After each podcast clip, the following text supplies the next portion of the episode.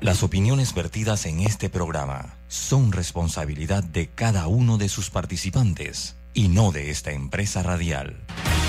La información de un hecho se confirma con fuentes confiables y se contrasta con opiniones expertas. Investigar la verdad objetiva de un hecho necesita credibilidad y total libertad. Con entrevistas que impacten, un análisis que profundice y en medio de noticias, rumores y glosas, encontraremos la verdad.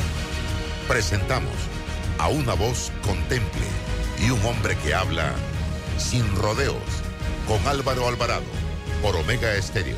Bienvenidos.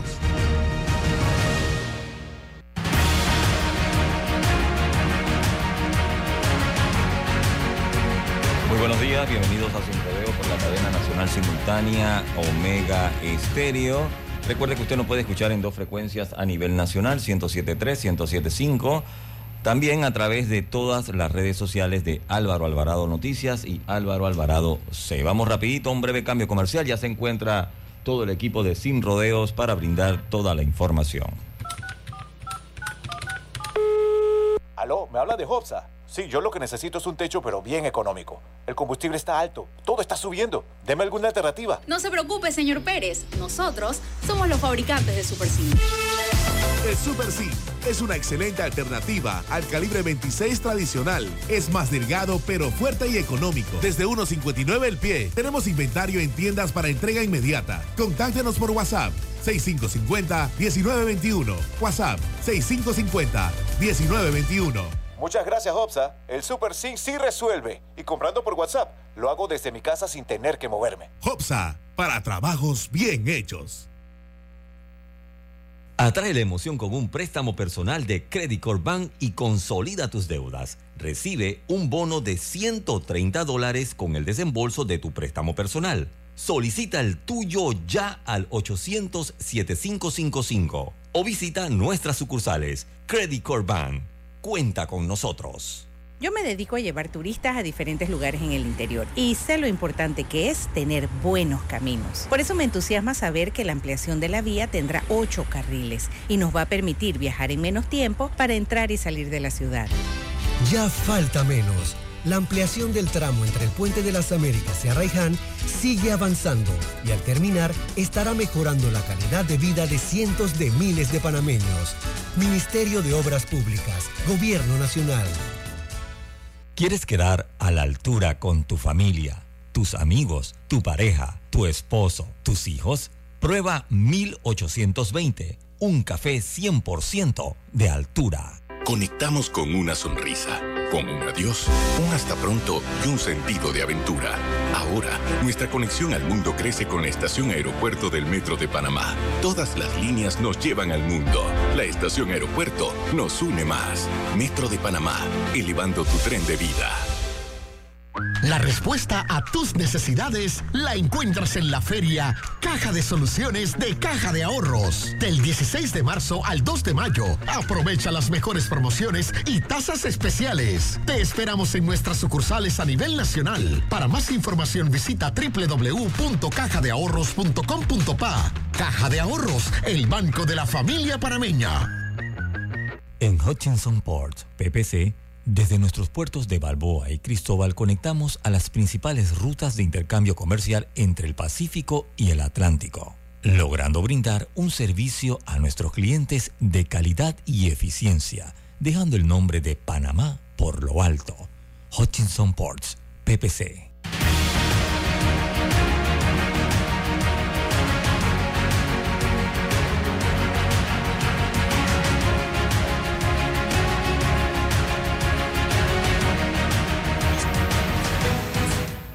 ¿Qué tal amigos? Tengan todos muy buenos días. Gracias por acompañarnos en este espacio sin rodeos esta nueva semana. Diríamos que la primera semana del el mes de abril, cuarto mes del año, y es 3 de abril, año 2023. Está con nosotros Rolando Rodríguez, periodista del diario La Prensa, también César Ruilova, abogado. Gracias por compartir esta nueva semana. Y creo que tenemos que comenzar, eh, no sé ni por dónde, eh, vamos en orden cronológico. Eh, el intercambio de palabras el día viernes en el Tribunal Electoral en medio del el pacto, la firma del, del pacto ético digital. Nosotros fuimos invitados, pero preferimos no participar. Y les voy a decir por qué. Porque para mí, el, yo, yo, yo no necesito firmar un pacto para ser ético, mientras otros firman el pacto y no lo son. Porque allí habían personas que tienen estructuras satánicas en materia de redes sociales y que estaban firmando ese pacto y que estaban pidiendo una campaña política de ética, de no ataques, de no agresión. Y mientras estas personas estaban pidiendo y firmando sus perros tinaqueros, porque esa es la palabra, andaban sueltos en las redes sociales destruyendo, despotricando, haciendo daño y no han parado de hacerlo. No han parado ni van a parar de hacerlo para mí es hipócrita estar firmando un pacto ético digital y tienes una planilla de gente en las redes sociales destruyendo. Y es que aquí hay varios políticos de alta jerarquía y con aspiraciones a la presidencia de la República que tienen estas estructuras, señoras y señores.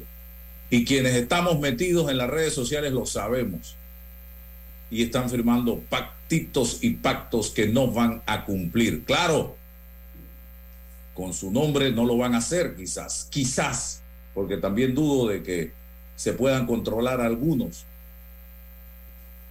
pero tienen estructuras satánicas que no paran, tienen cuentas en redes sociales, en Instagram, en Twitter, en Facebook, trabajando 24 horas al día sembrando descalificación, odio, rencor, daño a esta sociedad, división, mentiras. Entonces, por favor, hombre, ¿para qué esto?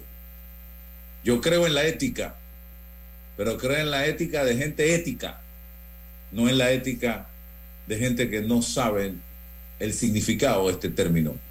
Porque ningún tigre se convierte en vegetariano, señoras y señores. Así de sencillo.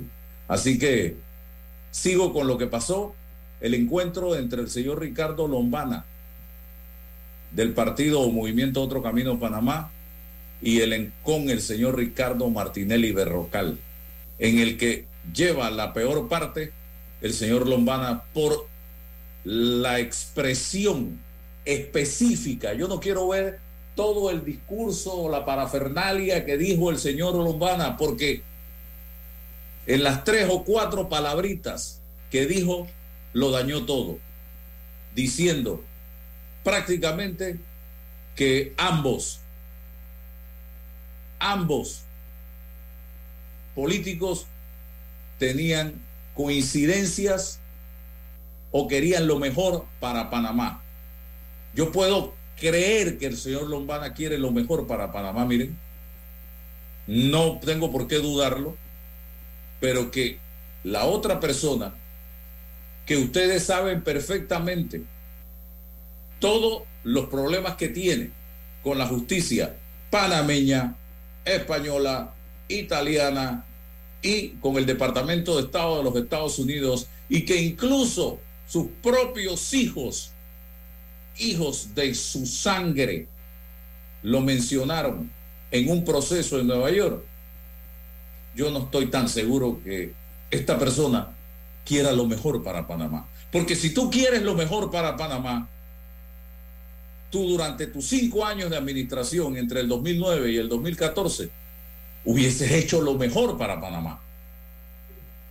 Tú y tu equipo de trabajo. Pero estamos viendo como gente de su equipo de trabajo está siendo señalada, procesada y condenada en los tribunales de justicia porque querían lo mejor para Panamá. Y vemos cómo este señor que quería lo mejor para Panamá también exactamente está enfrentándose a diversos procesos judiciales, señoras y señores, porque quería lo mejor para Panamá. ¿Eso ustedes realmente lo creen? Entonces, señor Lombana, creo que allí, no importa que lo que usted dijo haya durado una hora, que usted quiere ser el más diplomático, que usted quiere ser el más caballeroso, que usted... No, no. Simple y sencillamente, si tenía, tenía dos opciones. Me voy de largo, ahora regreso cuando veo a este caballero allí, o la otra, si tenía de todas maneras que estar allí, saludos, señor Martinelli. Punto. Punto. No tengo más nada que decir señoras y señores. Caballerosidad, saludos, señor Martínez. Don Rolando Rodríguez. Hola, buenos días Álvaro, buenos días queridos radioescuchas. Eh, sí, hay dos cosas allí que mencionas que yo creo que vale la pena analizar un poco, sin profundizar, porque básicamente lo que has dicho contiene eh, casi todo lo que lo que uno podría pensar de eso. Lo primero es el pacto ético digital. Eh, como bien dices, eso lo firman únicamente con la intención de violarlo, porque en pasadas elecciones ha habido eh, firmas de pactos éticos y las campañas han sido durísimas, pero sucias muchos casos. Y nadie puede salir a criticar a al candidato A o al candidato B o al candidato C, porque esta gente tiene ejércitos de personas, de, profesionales que se dedican a la difamación y terminan los ciudadanos muchas veces vapuleados por este ejército de, personas pues que contratan las campañas para hacer y difamar. Así que yo, en cierta forma, eh, yo comparto la idea de que la gente o los candidatos deben comportarse de forma ética en una, en una contienda electoral, porque eso es una cosa de caballeros. Pero como nosotros aquí en Panamá no tenemos caballeros, sino personas que buscan el poder a lugar, y si para eso tienen que pisotear, y si para eso tienen que difamar, y si para eso tienen que destruir, no dudan en hacerlo. Entonces, sí hay que comportarse así, pero la firma de un pacto ético no va a garantizarlo. Eso es una cosa que tiene que salir de lo profundo del ser que busca una candidatura. Y yo no veo eso en ninguno. Y además, se escudan eh, en, el anonimato. Es decir, que además son cobardes. Ni siquiera salen a dar su cara para decir estas cosas porque los, los, están blindados de un eh, coraza de una, una coraza de cobardía. Y en cuanto a lo del señor Lombana, pues mire, yo, lo único que tengo que decirle al señor Lombana es, yo comparto también la, la visión de que no necesariamente el señor Lombana eh, tiene la misma visión de país que tiene el señor Ricardo Martinelli. Por lo tanto, me parece a mí que cometió un error. Él tiene pocos años de estar en la política esta de, de campañas y de todo esto. Probablemente cometió un error y es de humanos. Entonces yo entiendo por qué no puede salir a decir yo me disculpo por estas palabras porque yo no tengo la misma visión de país que tiene el señor Martinelli. Y si no quería decir eso, pues bastaba con lo que tú dices. ¿Qué tal, señor Martinelli? Y me voy. Pero yo no entiendo por qué ahora defiende una, una, una, un error, o sea, no, no, lo, no lo llego a entender. Y esto lo está dejando bastante mal porque dibuja una, una personalidad de soberbia que puede poner en peligro eh, sus propias aspiraciones. Entonces tiene que ser cuidadoso, tiene que medir lo que dice y tiene, si, si comete errores, Señor, no hay nada de malo en reconocer un error. Por el contrario, eso lo eleva, eso lo pone en un plano de caballeros, lo pone en, un, plano en el que no están sus, sus contendientes. Entonces hágalo. Pero reaccionar con soberbia, esa no es la mejor respuesta y probablemente es su segundo error en este asunto.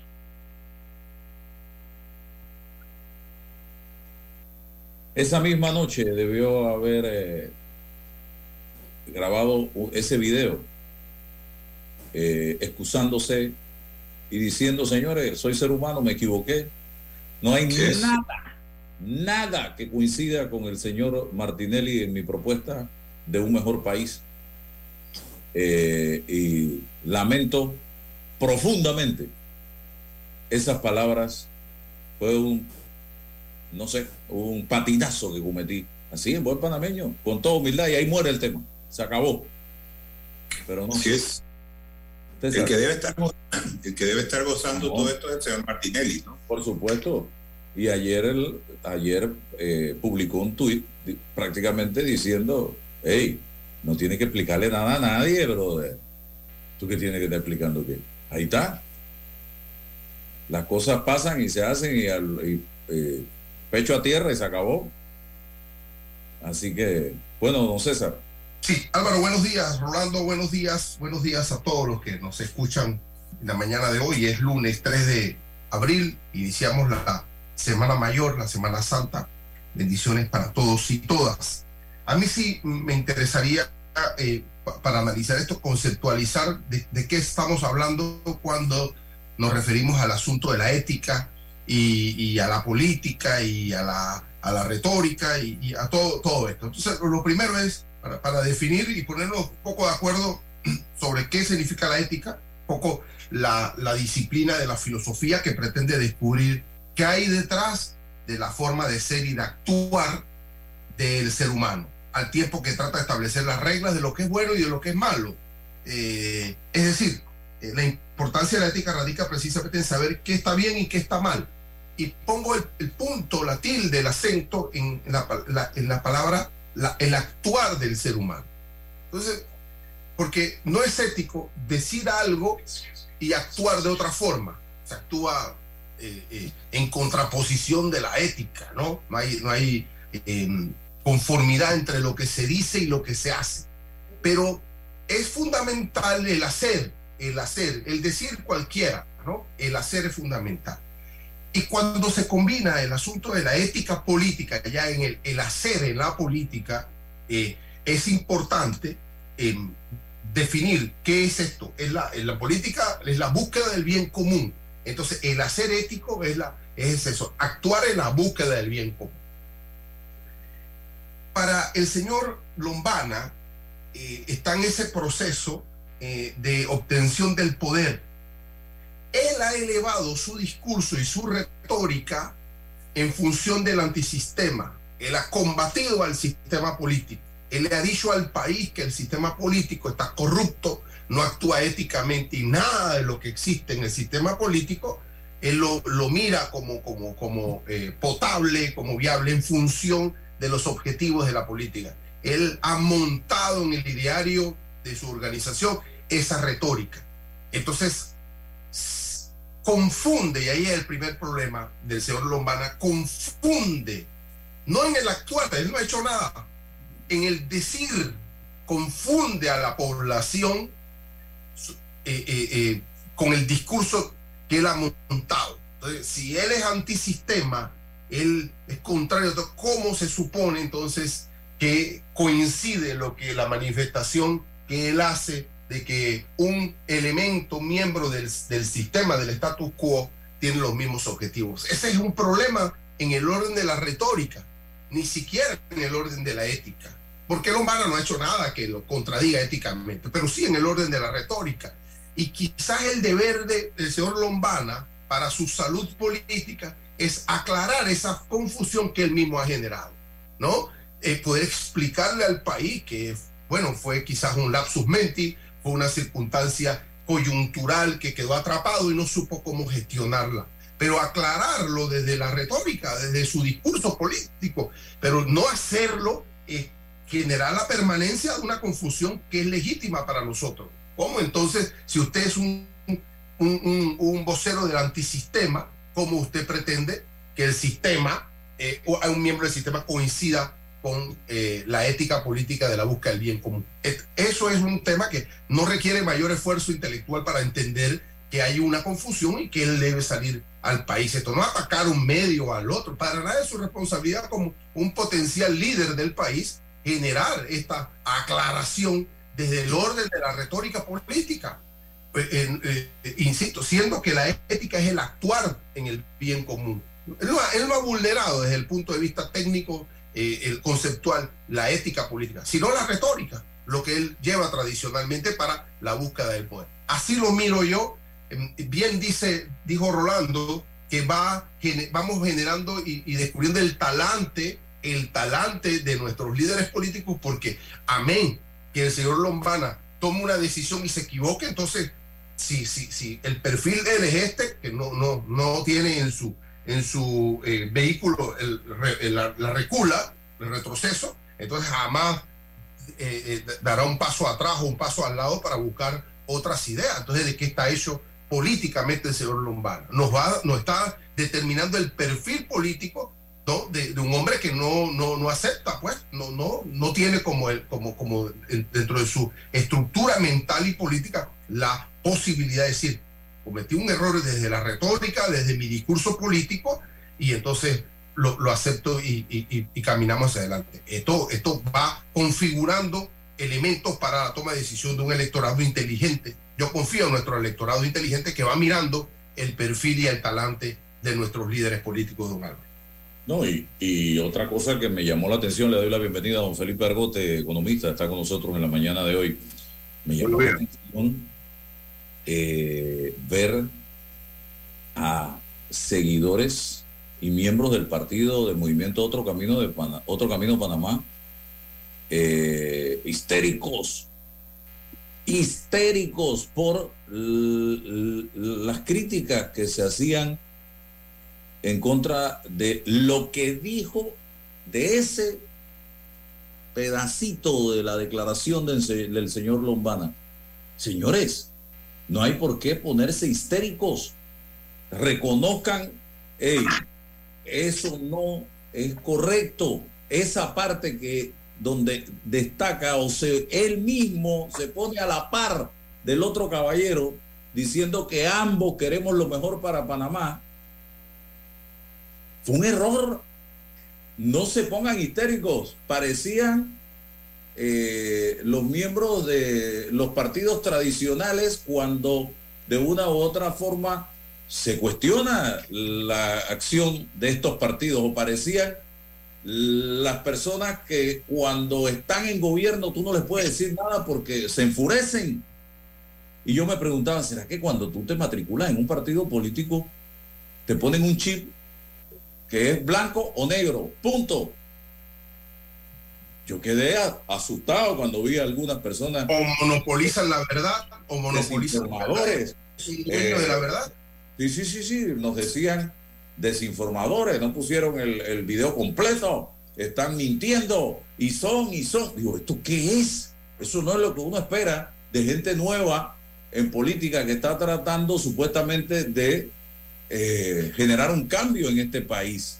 Al contrario, lo que nosotros esperamos es que se genere la discusión y el debate y que se reconozca que, oye, fue un error, hombre. Eh, eh, nuestro dirigente no es así.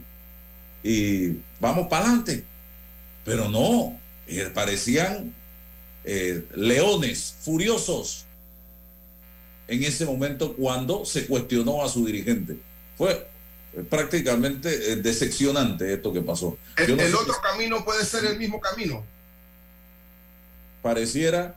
Si, lo peor de todo, lo peor de todo, es que esta actitud perjudica a muchos de los candidatos que pueda tener este partido. Porque la forma en que se conduce su líder permea hacia abajo y la gente empieza a creer que el partido está lleno de gente soberbia y me consta que no es así. Entonces, él tiene que medir sus palabras y si, y si comete un error, por el amor de Dios, es que eh, eh, estamos hechos de errores. Ese camino que él pretende eh, recorrer va a estar plagado de errores y por eso a su lado tiene que tener gente que le, va que le debe decir, estás cometiendo un error, hay que corregir. Porque él está también en un sendero donde está aprendiendo.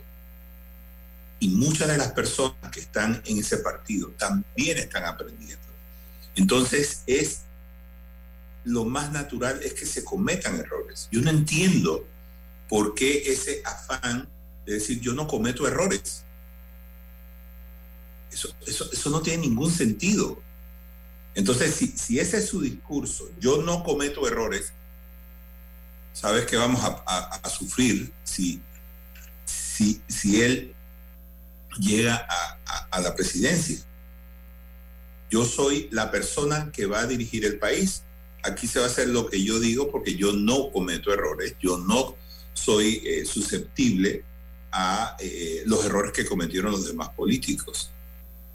La gente tiene que entender que un presidente es un administrador de los bienes del Estado, pero el soberano es el pueblo panameño.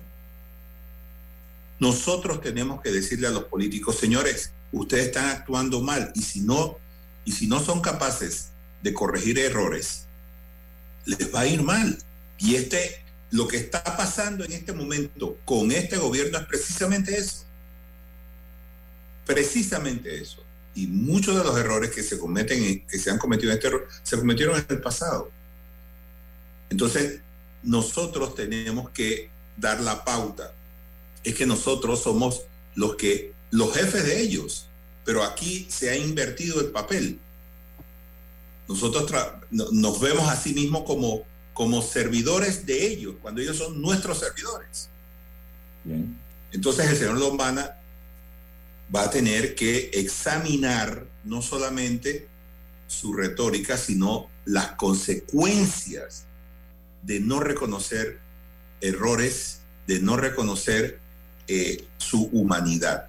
Todo el mundo lo somos. todos tenemos, somos susceptibles de errores. Entonces, lo que debemos aprender es entonces a ir y decir con toda humildad, me equivoqué. Es todo. Don Felipe Argote, ¿alguna reflexión sobre este tema que ha generado mucha discusión el fin de semana? Sí, eh, gracias Álvaro y gracias por la invitación. Realmente estoy muy feliz de estar aquí en tu programa. Eh, mira, yo creo que el asunto es que no hubo ningún, nada que podemos llamar error. Eso fue una decisión eh, pensada previamente. Y ese es el problema cuando tú no tienes plataforma, no tienes ideología.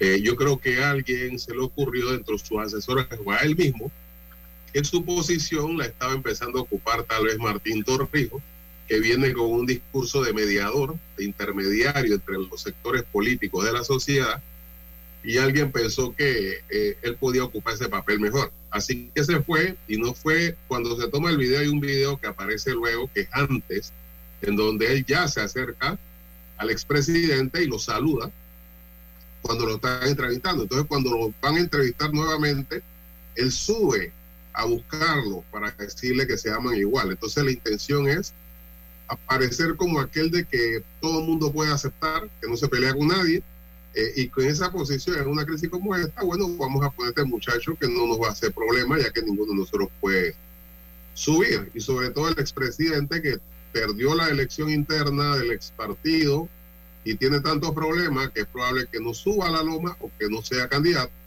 Entonces, si él lo avala como la persona que le garantiza que no va a ser perseguido o que le van a quitar eh, todo lo que tiene pendiente, eh, ya yo soy presidente. Eh, hacerlo antes de que Martín me quite ese papel que está ocupando de... Eso en política se llama bonapartismo el bonapartismo es eh, un concepto que no es de, Napoleón, sino de su sobrino Luis Bonaparte, en donde él ocupaba el papel de árbitro en la sociedad eh, entre los sectores en conflicto. Y ese es el papel que quiere Torrijos Y ese es el papel que pensó Lombana que iba a conseguir, pero Lombana se ha levantado a punta de ir contra la corrupción. Entonces no puede cambiar su discurso repentinamente para ser aceptado por la mayor parte de los sectores como el árbitro en momentos de crisis. Entonces yo creo que fue un error político y que esos errores políticos se dan cuando tú no tienes ideología. Tú puedes hacer cualquier cosa, cambias de opinión, te vas a la derecha, a la izquierda, no tienes un proyecto político más que vota por mí y ese es el resultado. Bueno, eh, invitamos al señor Felipe Argote porque llegó a mis manos un documento de su autoría precisamente relacionado con eh, la intención que tiene la Caja de Seguro Social a través del director general don Enrique Lao Cortés de eh, con diríamos contratar o licitar eh, un proyecto de fabricación de oxígeno médico, instalando plantas en distintas eh, estructuras de la caja de seguro social.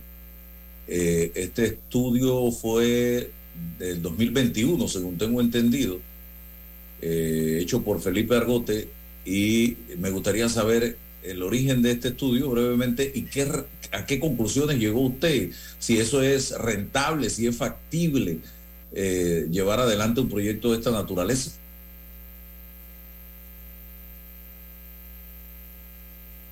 Eh, sí, ok, yo hice un estudio de factibilidad, no para el Seguro Social, porque yo no recibo nunca ni un real del gobierno, eh, sino para una, un grupo privado, calculando las posibilidades de la instalación de, un, eh, de una planta.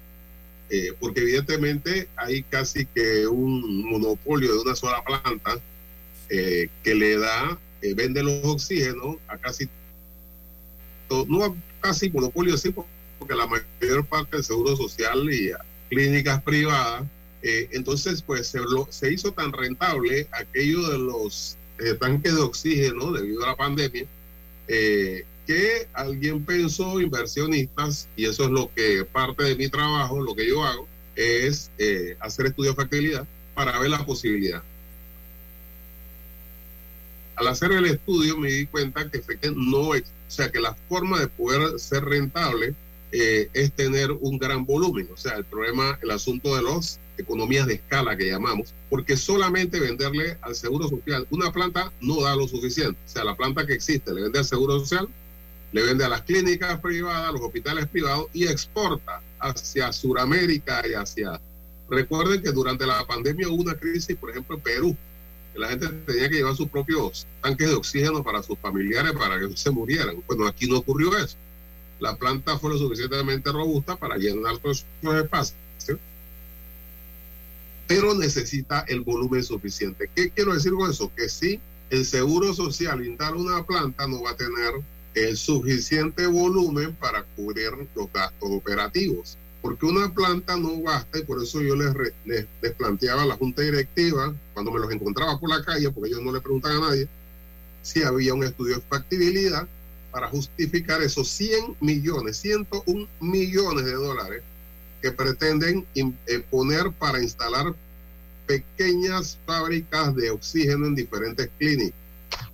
Eh, me dijeron que no existía, solamente la palabra, decir, no, mira, vamos a tener mucha plata y no vamos a ahorrar un poco de plata eh, y para eso ellos usaban algunas cifras generales, por ejemplo, lo que se ha gastado en los últimos cinco años en tanques de oxígeno, pero recuerda que en los últimos cinco años incluye el periodo de la pandemia, que eso no vuelve más, por lo menos no por ahora. O sea, tú no puedes usar esas cifras, tú tienes que usar las cifras previas a la pandemia para saber cuánto se gastaba.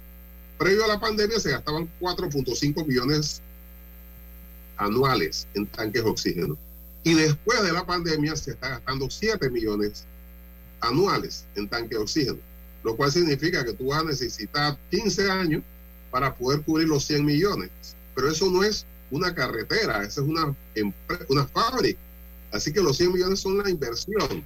Luego la operación, la gente que necesitas contratar, los insumos, o sea, esa parte de cuánto resulta, no la ponen por tanto, puede ser que sea en 20 años o en 30 años cuando cubran la inversión inicial. O sea, eso evidentemente no es rentable.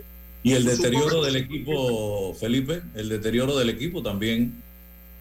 El, el equipo se, se supone que debe durar siete años. Siete años. O sea, cuando finalmente, si es el caso, que lo pagas, pero no lo vas a pagar porque parte de los ingresos lo vas a tener que usar en, en operación, que ya se te dañaron. O sea, eso es, eh, es posible, por ejemplo, tiene sentido que tú digas que vas a comprar algunos eh, como, digamos, para, para usarlo como auxiliar. Pues son eh, equipos chicos. Puede ser que tenga sentido, pero tú te puedes gastar, si cada uno de esos equipos en el mercado puede costar 7, 10 mil dólares cada equipo. O sea, tú puedes decir, vamos a usar, comprar 10 y vamos a ver qué nos va poniendo en algunas clínicas en caso tal de que haya una crisis. pero recordemos que ni durante la pandemia aquí hubo crisis sobre, o sea, aquí nadie tuvo que llevar un tanque de oxígeno porque no había, o sea, no hubo esa situación, porque había una planta lo suficientemente robusta porque tenía suficiente para exportar inclusive afuera. Cuando tú te vas, y lo preocupante es que cuando tú te vas, que cómo se decidió eso, resulta que, mira, mis amigos, colegas, compañeros de, de eh, cada vez que le ponen un micrófono enfrente, dicen que hay que reducir el Estado, que el Estado no debe invertir, que el Estado es, burocracia. Entonces, ¿cómo es posible que sus representantes en el Seguro Social, solamente uno votó en contra de eso? O sea, la otra se votó a favor y la presidenta simplemente se abstuvo. Y cuando le pregunta ¿y por qué tuvo abstención? Dice, bueno, es que hay que solucionar el problema. ¿Qué, problema? Si no tiene ningún problema de oxígeno en, en, el hospital. Entonces, eso además huele mal, pero evidentemente no es una operación rentable cuando te dice el presidente que con 70 millones de la mina va a hacer que ningún jubilado gane menos de 350 dólares mensuales. Y tú te vas a gastar 100 para hacer algo que simplemente no se necesita y que no va a estar listo en este gobierno. O sea, ellos van a poner los 100 millones y luego cuando venga el otro gobierno van a decir, ah, no, yo hice la operación, pero no funciona porque esta gente no, no, no trabajó bien en los siguientes gobiernos, pero ya yo gasté los 100 millones. O sea, eso realmente, eh, como todo lo que sale del Seguro Social, cada vez que tú sacas, agarras un hilo, empiezas a seguirlo y termina en una operación que no tiene sentido. Como los 200 millones que se iban a gastar al principio para contratar una empresa para que administrara el inventario, si alguien recuerda eso. ¿Cómo no? Que luego se vino abajo. Y resulta que los inventarios se hacen por acta, o sea, por acta. ¿De verdad alguien cree que un camión del seguro que vaya para con medicina, alguien va a hacer un acta de cada una de las medicinas que salen de ahí? Eso se hace por escáner y se van escaneando y al final tú puedes saber en tiempo real cuántos medicamentos hay en cada farmacia. Pero eso eso es elemental, eso lo hace cualquier farmacia de, pueblo. Y acá se hacen por acta escrita, eso no tiene sentido. Pero evidentemente, como te digo, los números de esta operación no cuadran porque es evidente que gastarse 100 millones de dólares, porque tú estás gastando 7, eh, sin gastar un solo real, simplemente por pagar los, los tanques, eh, sin complicarte la vida que si, mira, el día que uno de esa cuestión, un paciente se muera porque no funcionó, porque el que tenía que arreglarlo se fue a comprar empanada, entonces aquí va a haber una crisis nuevamente, estamos hablando de vidas, estamos hablando de vidas, no es algo que tú montas ahí y pónselo en... No, no, estamos hablando de oxígeno. Realmente eso, eh, por todos lados de lo mires, eh, huele mal. Rolando. Sí, buenos días, señor Arcote. Ah, eh, el, el, estudio este que usted hizo y del que estamos hablando en este momento, ¿cuál fue la conclusión a la que llegó sobre eh, eh, instalar nuevas plantas y su rentabilidad? ¿Cuál fue su conclusión? La, mira, para poder ver si un estudio, en un estudio de factibilidad, si un proyecto es rentable, hay muchos elementos, pero un elemento fundamental es el, punto de equilibrio. O sea, el punto de equilibrio es cuánto tú tienes que recibir o ingresar para poder cubrir todos los gastos. O sea que después, un real después del punto de equilibrio ya es ganancia, un real menos es pérdida. El estudio establecía que el punto de equilibrio era tan alto en una operación como esta, en una planta como esta, que requiere no solamente que venda eh, oxígeno a nivel eh, local, sino que debe exportar. O sea, para que sea rentable, tiene que venderle al, al Seguro Social, tiene que venderle a las clínicas y hospitales privados y además exportar hacia otros países para que pueda cubrir los costos de inversión y de operación, incluyendo salarios, eh, insumos y todo lo demás. Por eso la planta que existe es una planta relativamente grande que no solamente vende oxígeno, que además vende eh, cuestiones para eh, eh, cuestiones químicas para otro tipo de productos que son el resultado de la operación salen partes que luego se pueden vender para, para hacer cosas de limpieza y una serie de cosas hasta de construcción y tiene que ser tan grande para poder que su punto de equilibrio funcione. Ahora, es verdad que lo que están proponiendo los del Seguro Social no es hacer una planta que compita con la planta de oxígeno que ya existe, sino comprar pequeñas plantas eh, que operan con el oxígeno del aire y que se venden en algunos, eh, en algunos países se utilizan. O sea, ustedes han visto algunas personas que tienen problemas de, pulmones que a veces andan cargando una pequeña botella de oxígeno eh, y que tienen pues algo que le llega a la nariz y ahí mismo tienen su tanque. Esos son eh, tanques de oxígeno móviles, pero también existe el mismo aparato que agarra el oxígeno del aire, lo limpia lo, y saca y tú respiras de ahí directamente. Claro, eso es algo que puede ser, eh, que no es barato, porque cada uno de eso vale 10 mil dólares. Tienes que darle mantenimiento, tienes que comprarle insumos, tienes que tener electricidad, tienes que tener batería, una serie de cosas. Puede ser que no necesita tener batería porque si va a estar pegado al hospital o a la clínica, eh, pueda ser menor. Pero evidentemente, si tú lo haces, si tú tuvieras ese, esa opción, y tú dices, mira, qué bueno, mira lo que se ha inventado. Ok, vamos a hacerlo. Vamos a comprar 10, vamos a comprar 20, vamos a comprar 100. Pues y lo ponemos en diferentes eh, lugares y vemos cómo opera en un año. Y si vemos que está bien, compramos 100 más. Pero tú no te vas a gastar 100 millones de dólares en comprar un producto que ni siquiera tienes un estudio, eh, ni técnico, ni financiero, ni económico, que justifique eh, una inversión de esa naturaleza. 100 millones de dólares es casi una tercera parte de lo que dice el gobierno que le va a dar la mitad. Casi una cuarta parte. Eso es mucho dinero en un proyecto que no está ni siquiera sustentado por un estudio de factibilidad y que no es una prioridad porque eh, aquí no hay una crisis de oxígeno. O sea, el, el, sistema está operando. Si es una buena idea, bueno, haz una prueba y, y ve si poco a poco vas avanzando. Pero 100 millones de dólares en poner realmente en algo que funciona. No, no me parece. Y sobre todo con la experiencia que hubo del etilendicol. No, no me parece que. Me parece que no es una buena idea. Sí. Eh, sí. César. Sí. Felipe, buenos días. Eh, placer siempre tenerte acá con nosotros. Eh, me ha dejado pensando tu teoría de, del bonapartismo. No sé si es muy temprano por temprano moverse en ese sentido, ¿no? Me parece que, que, que, si es así, es muy, muy, muy adelantado un movimiento de ese tipo. No se, no se, no se mueven las fichas del tablero y, y, y, moverse así, bueno, que sé, es muy arriesgado desde mi punto de vista, así que sigo analizando esa teoría.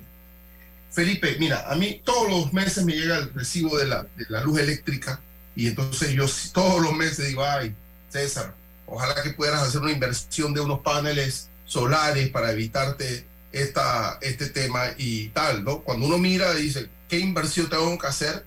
Una inversión sustancial para poder en el tiempo eh, evitarme el, el, pago mensual este que me atosiga. Entonces, eh, como inversión, ¿eh? No estoy buscando una utilidad, estoy tratando de ahorrarme un dinero y tal. Eso me parece lógico mucha gente lo está haciendo en sus hogares, los que pueden generar una inversión. Entonces pienso en, esto de la planta y del, del, como administrador, yo lo primero que voy a verificar es qué me puedo ahorrar en materia financiera. ni siquiera qué utilidad me da o qué rentabilidad. Si me puedo ahorrar esto, voy a explorarlo, voy a mirarlo. Eso no me molesta. Ahora, como no creemos en nadie ni en nada, entonces, bueno, le vamos metiendo al análisis todos los aspectos negativos, si el seguro no puede dar mantenimiento, si esto no es esto, si esto no es lo otro. Pero si lo miramos de, sin esa arandela, esto financieramente a largo plazo, entendiendo que hay responsabilidad de los administradores estos y los que vienen, no, no, no pudiera ser, no, no tuviera algún grado de, lógica, por lo menos para explorarlo en, en el sentido del ahorro financiero a largo plazo, no en la utilidad como si fuera una empresa privada. No sé si la pregunta mía es descabellada, la observación mía es descabellada, Felipe. Mira, desde mi perspectiva económica, bueno, lo primero sobre el, eh, para leerse el 18, muy probablemente eh, Lombana o sus seguidores nunca se leyeron el 18 Brumario de Luis Bonaparte, que es el libro que escribió eh, Marx analizando el golpe de Estado de Luis Bonaparte, eh, en donde él se hace, se coloca como un árbitro entre las clases sociales, aprovechando la gran crisis que había en Francia. Eh, simplemente cuando tú no tienes un plan, cuando no tienes una ideología, cuando no tienes una plataforma política, de repente los dos o tres que están contigo ese día, no hay una dirección política que pueda presentarse eh, enfrente de decir, bueno, este es el secretario político, este es el de tal, tal, y aquí estamos la, la junta que toma decisiones políticas. No existe. Eh, cuando eso ocurre, eh, resulta que puedes cometer errores como ese. Un día te levantas y dices, cuidado, nos están quitando el, nos están quitando la, eh, el protagonismo porque apareció un tipo torrijo que habla muy suave y puede ser visto por todos como alguien que reorganiza el país sin molestar a nadie.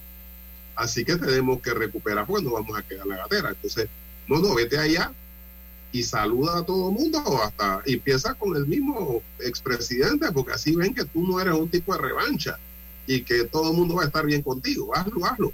Y se fue y lo hizo y le salió mala jugada política, pero si él hubiera tenido una dirección una ideología, dice, mira muchachos, es que acuérdate que nuestro eje aquí es contra la corrupción, entonces no podemos salirnos de nuestra posición política porque esta posición sería oportunista y finalmente eh, va a ser un problema porque mucha gente que está aquí se nos va a ir, nos va a cuestionar y vamos a tener una crisis interna. Porque mira, aquí está el punto 3 que dice que no aceptamos ningún tipo. Ah, ok, pero como eso no existe, eh, se pueden tirar bandazos de derecha a izquierda.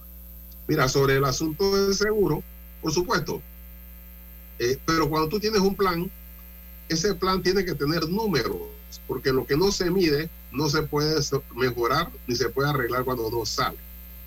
Cuando tú tienes una idea como esa, decir, bueno, a largo plazo es mejor, primero tienes un concepto fundamental, principal, general, que te dice qué tipo de gobierno tenemos acá. ¿Cómo llegamos aquí? Nosotros llegamos diciendo que el Estado iba a hacer empresas. ¿Eso está ahora mismo en algún lado del mundo? No, ¿verdad? Aquí la tendencia es que el Estado sí interviene para mejorar la situación del mercado, pero no estamos en los 70 en donde teníamos fábricas de cemento y teníamos el Panamá. O sea, hacer fábricas estatales no está en la concepción del Estado moderno que estamos haciendo en este, eh, en este planeta y también en Panamá. Pero bueno, si inmediatamente pues sí, bueno, pero esto es algo tangencial, está bien, entonces vamos a hacer los números. Esto es así, así, esto sale, esto no sale. Aquí están los números, vamos a perder plata por 20 años, pero en el año 21 empezamos a ganar bueno, entonces una decisión para una junta directiva que fuera funcional, que no funciona, es inoperante, pues la junta directiva leería eso y dice, yo no creo que 20 años perdiendo plata sea bueno para el seguro. Dime la opción de comprar 10 de esos aparatos. ¿Cuánto sale? ¿Cuánto sale 100 mil, 200 mil, 300 mil dólares? Bueno, yo creo que la junta directiva debe votar que se compren 10 y hagamos una prueba en un año y luego veamos, pero la próxima vez que vienes ven con el estudio de factibilidad acabado, estudio técnico, eh, económico, financiero, de mercado, todo para poder tener una mejor idea. Pues de nuevo, si tú no tienes planificación, eso se le ocurrió una noche que se comieron un, plato de lenteja y al día siguiente se le ocurrió comprar eh, fábrica de oxígeno, porque no hay una planificación del Estado y no hay una planificación del seguro, entonces se toman decisiones apresuradas porque tal vez alguien te llevó, le llegó a la oficina un amigo que le dijo, mira, yo tengo estos aparatos, ¿qué tal si hacemos esto y esto y esto? Mira, esto funciona. Felipe, Felipe, me hubiera gustado que mejor hubiera estado comiendo hamburguesa para satanizar la, comida chatarra y no la taquería lenteja. eh, sí, eh, si Álvaro me lo permite, yo, quisiera, aprovechar su presencia en el programa para analizar actualmente nuestra economía, cómo está, cuál es la salud de nuestra economía, qué, qué prevé usted que va a pasar este y el próximo año, tomando en consideración las variables que están pululando alrededor del presupuesto. Mira, cuando apareció el reporte del ministro contento de que habíamos crecido 13.5, yo dije, esto es absurdo, esto no puede ser. Pero cuando alguien me dice que en la empresa, pues la empresa que, le hago eh, análisis, que la cosa anda volando y la venta está bien, yo le digo, anda bien, bueno, préstame eh, la cuenta bancaria. Porque eso sí no se puede engañar, es una filosofía. Si tú dices que va bien, la, cuenta tiene que tener mucha plata. Así que me fui al informe eh, de la balanza, eh, el informe fiscal, y efectivamente sí había plata. O sea, había aumentado más del 20% el ingreso, había casi 35% los impuestos de planilla, y había aumentado en 60% los pagos de empresas. O sea, el país llegó a bajar, en el 2022 bajó la relación deuda-PIB, a pesar de todo lo que pidieron prestado, porque el Producto Interno Bruto creció más que la deuda de 62 bajó a 58. Entonces, sí, la plata está ahí. Lo cual significa que sí, es verdad que crecimos, no, es cuento. Y que esa plata se reflejó en el aumento en el ingreso del Estado. ¿Qué te quiero decir con esto? O sea, nosotros tenemos un país en donde la gente tiene el, el humor de pararse a las 3 de la mañana, agarrar un carro para ir a trabajar y regresar a las 8 de la noche. Vive dos horas y aún así sale al día siguiente. O sea, y los empresarios, a pesar de lo que ves tú, es empresas que cierran y empresas que abren. Yo estuve en un mall ayer y vi tres, cuatro empresas que están abriendo en el mall. Yo dije, y bueno, ¿y cuál es la crisis? Bueno, es que este país la gente sale a trabajar. Pero además nuestra economía ligada al mercado mundial siguió creciendo. El gran problema es que no se refleja en la gente y sobre todo en la clase media. ¿Por qué no se refleja en la clase media? Porque el banco te subió la tasa de interés del, de, la, de, la tarjeta de crédito, te subieron la hipoteca y te están haciendo pagar lo que dejaste de pagar por la crisis hace dos años de la pandemia, así que no te da plata para ir al restaurante, no te alcanza el dinero, pero solamente, solamente en los dos últimos años, por el crecimiento per cápita, el ingreso per cápita que había caído a 13 ya está en 16. ¿Qué significa eso? Que solamente con el ingreso per cápita que hemos crecido los últimos dos años, ya tú tenías que haber recuperado un 20% de ingreso adicional. O sea, si tu ingreso era de 3 mil, ya tú tenías que tener un ingreso por 3.600. O sea, o sea, lo que significa que en los últimos dos años se agudizó la mala distribución de la riqueza porque la gente no ha recuperado lo que tenía que y crecido aún más de lo recuperado en los últimos dos años. la mala distribución es lo que te hace cuando tú tienes que pagar por el agua, por gastar cosas que no debes gastar, porque, le, porque estás pagando el agua y tienes que comprar botella, luego tú dices no me alcanza la plata.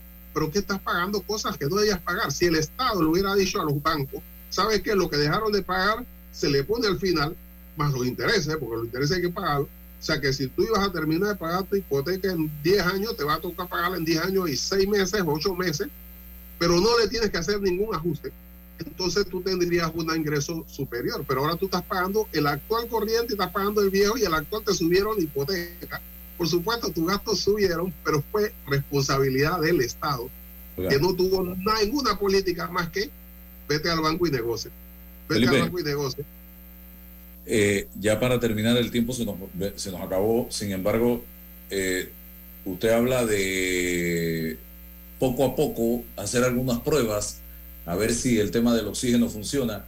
pero, y lo hemos dicho en reiteradas ocasiones, el gobierno de Estados Unidos donó tres plantas a la caja de seguro social y las tres están en cajeta en el hospital Lourdes Sanetato, que no han sido puestas a funcionar para hacer esa prueba.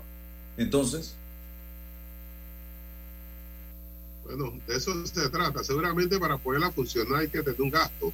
Tú no haces un gasto si no necesitas hacerlo, porque están los tanques de oxígeno que tienen un precio eh, que puedes cubrir, dada la circunstancia.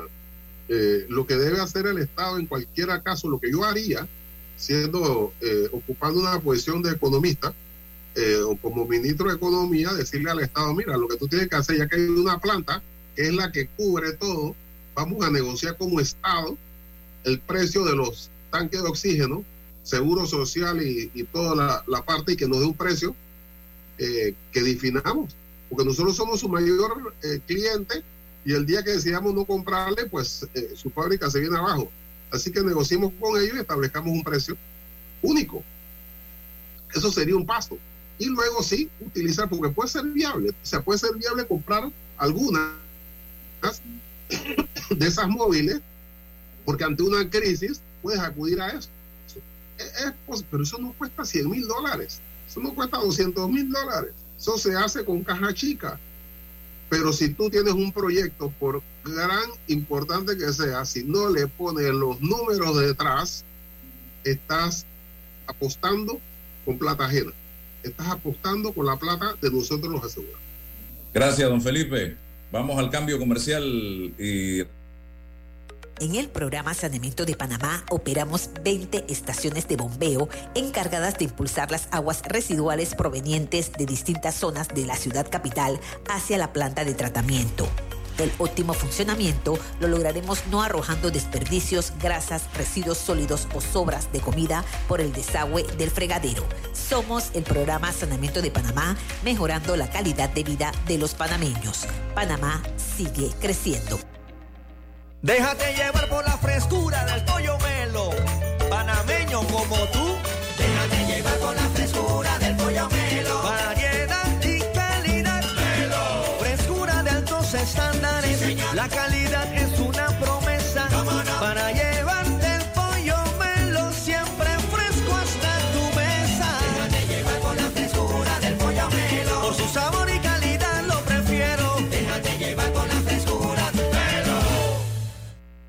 Mi amor, te tengo que confesar algo. Estoy enamorada. ¿De mí? Sí, sí, de ti también. Pero ahora estoy enamorada de mi techo de jagala de Hopsa.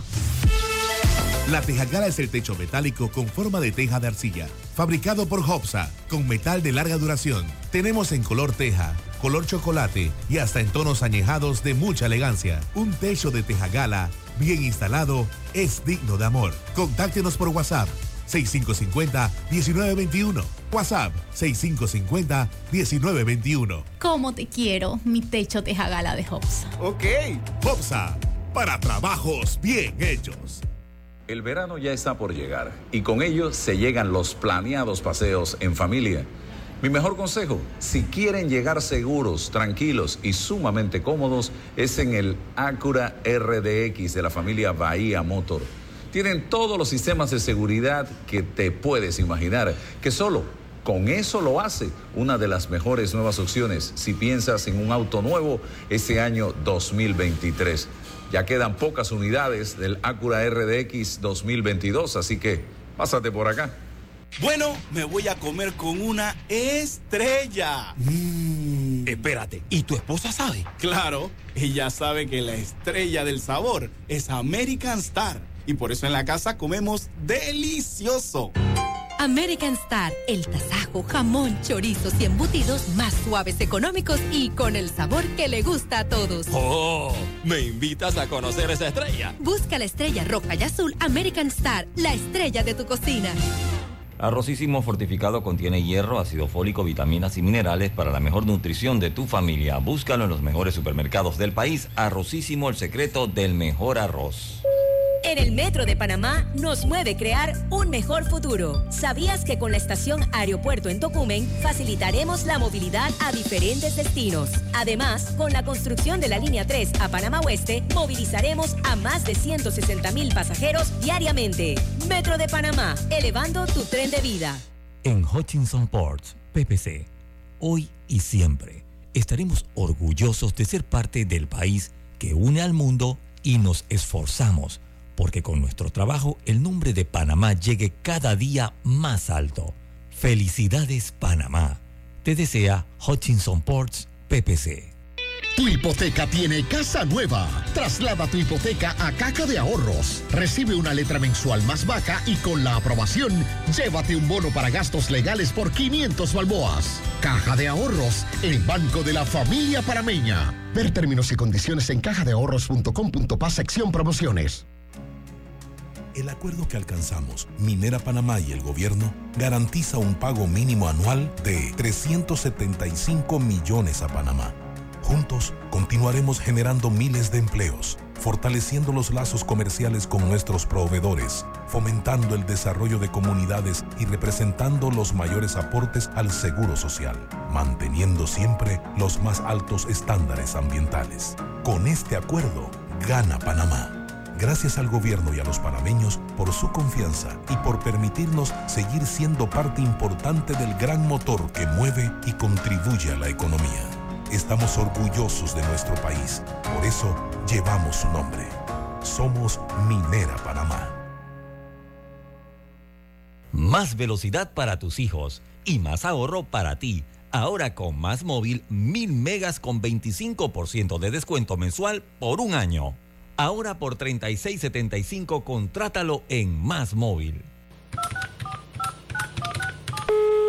Aló, ¿me habla de Hobsa? Sí, yo lo que necesito es un techo, pero bien económico. El combustible está alto, todo está subiendo. Deme alguna alternativa. No se preocupe, señor Pérez. Nosotros somos los fabricantes de Super Sim.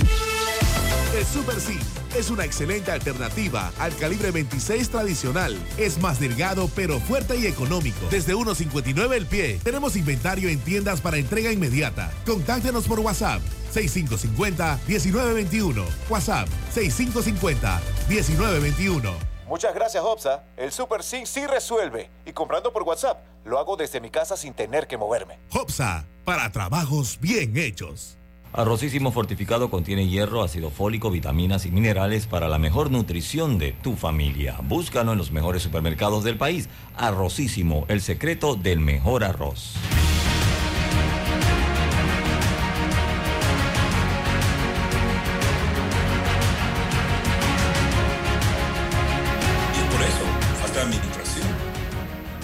Seguimos en la señal de Omega. Ya para terminar, voy a, repasar lo que me dice este empresario amigo, que yo creo que es interesante.